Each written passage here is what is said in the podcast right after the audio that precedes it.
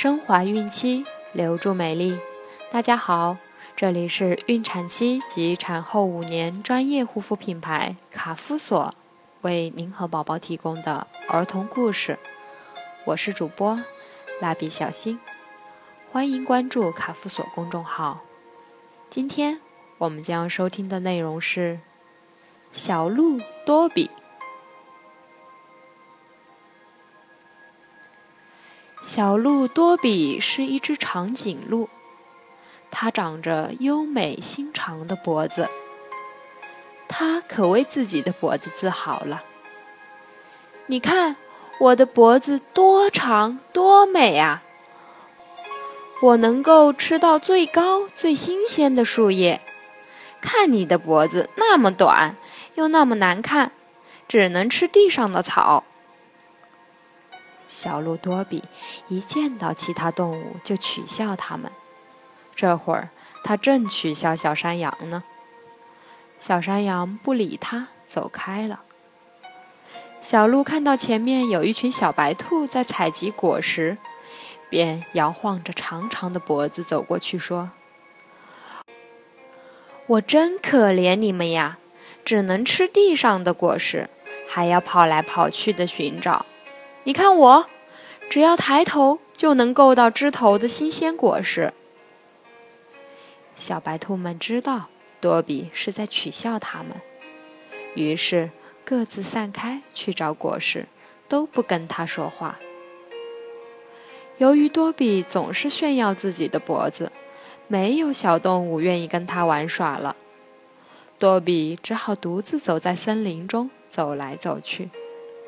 突然，他看到小狐狸靠在大树边哭泣。小鹿多比走过去问：“小狐狸，你怎么了？为什么哭得这么伤心呢？”小狐狸指着旁边的大树说：“嗯，刚才我正在放风筝，突然刮起一阵大风，把我的风筝挂到树上了，我自己拿不下来。”风筝还是我跟小山羊借的呢，晚上不能还给他，他一定会生我气的。说着，小狐狸更加伤心的哭起来。小鹿多比抬头看了看树上的风筝，说：“小狐狸，别着急，我帮你拿下来。”多比的脖子真长啊，一抬头就把风筝够到了。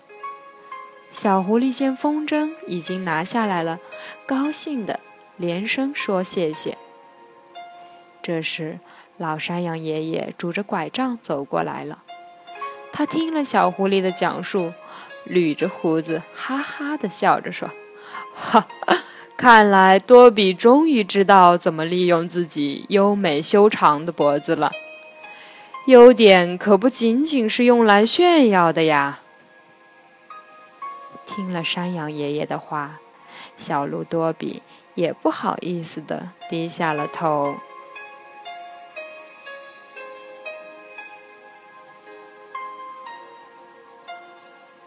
好了，今天的故事就讲到这儿。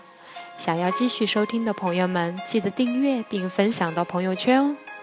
这里有免费的儿童故事、育儿指导、最全面的备孕提醒、孕期护肤。孕期生活，期待您的关注。蜡笔小新在中国美丽的鹭岛厦门给您送去问候，明天再见。